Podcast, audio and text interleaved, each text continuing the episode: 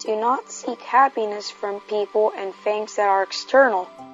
Xianar says so. Shifu finally speaks to me. Xianar muttered while running. Shifu spoke to me.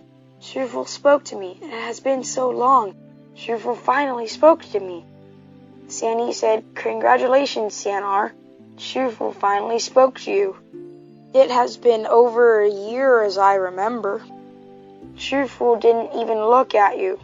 This is a method virtuous teacher uses to teach disciples. I'm happy for you. By the way, how did it happen? Xianar said, Shifu asked me to go away. Don't wander around him. Below are quoted from my Shifu's new book. Say good things, Master Xue Cheng's insight on the path to speaking like a Buddha. Because we have been chasing outwards and paying attention to what is outside, we often forget to look inward and are lost. We should not seek happiness from people and things that are external. We ought to, however, enrich our mind with noble and positive spirits.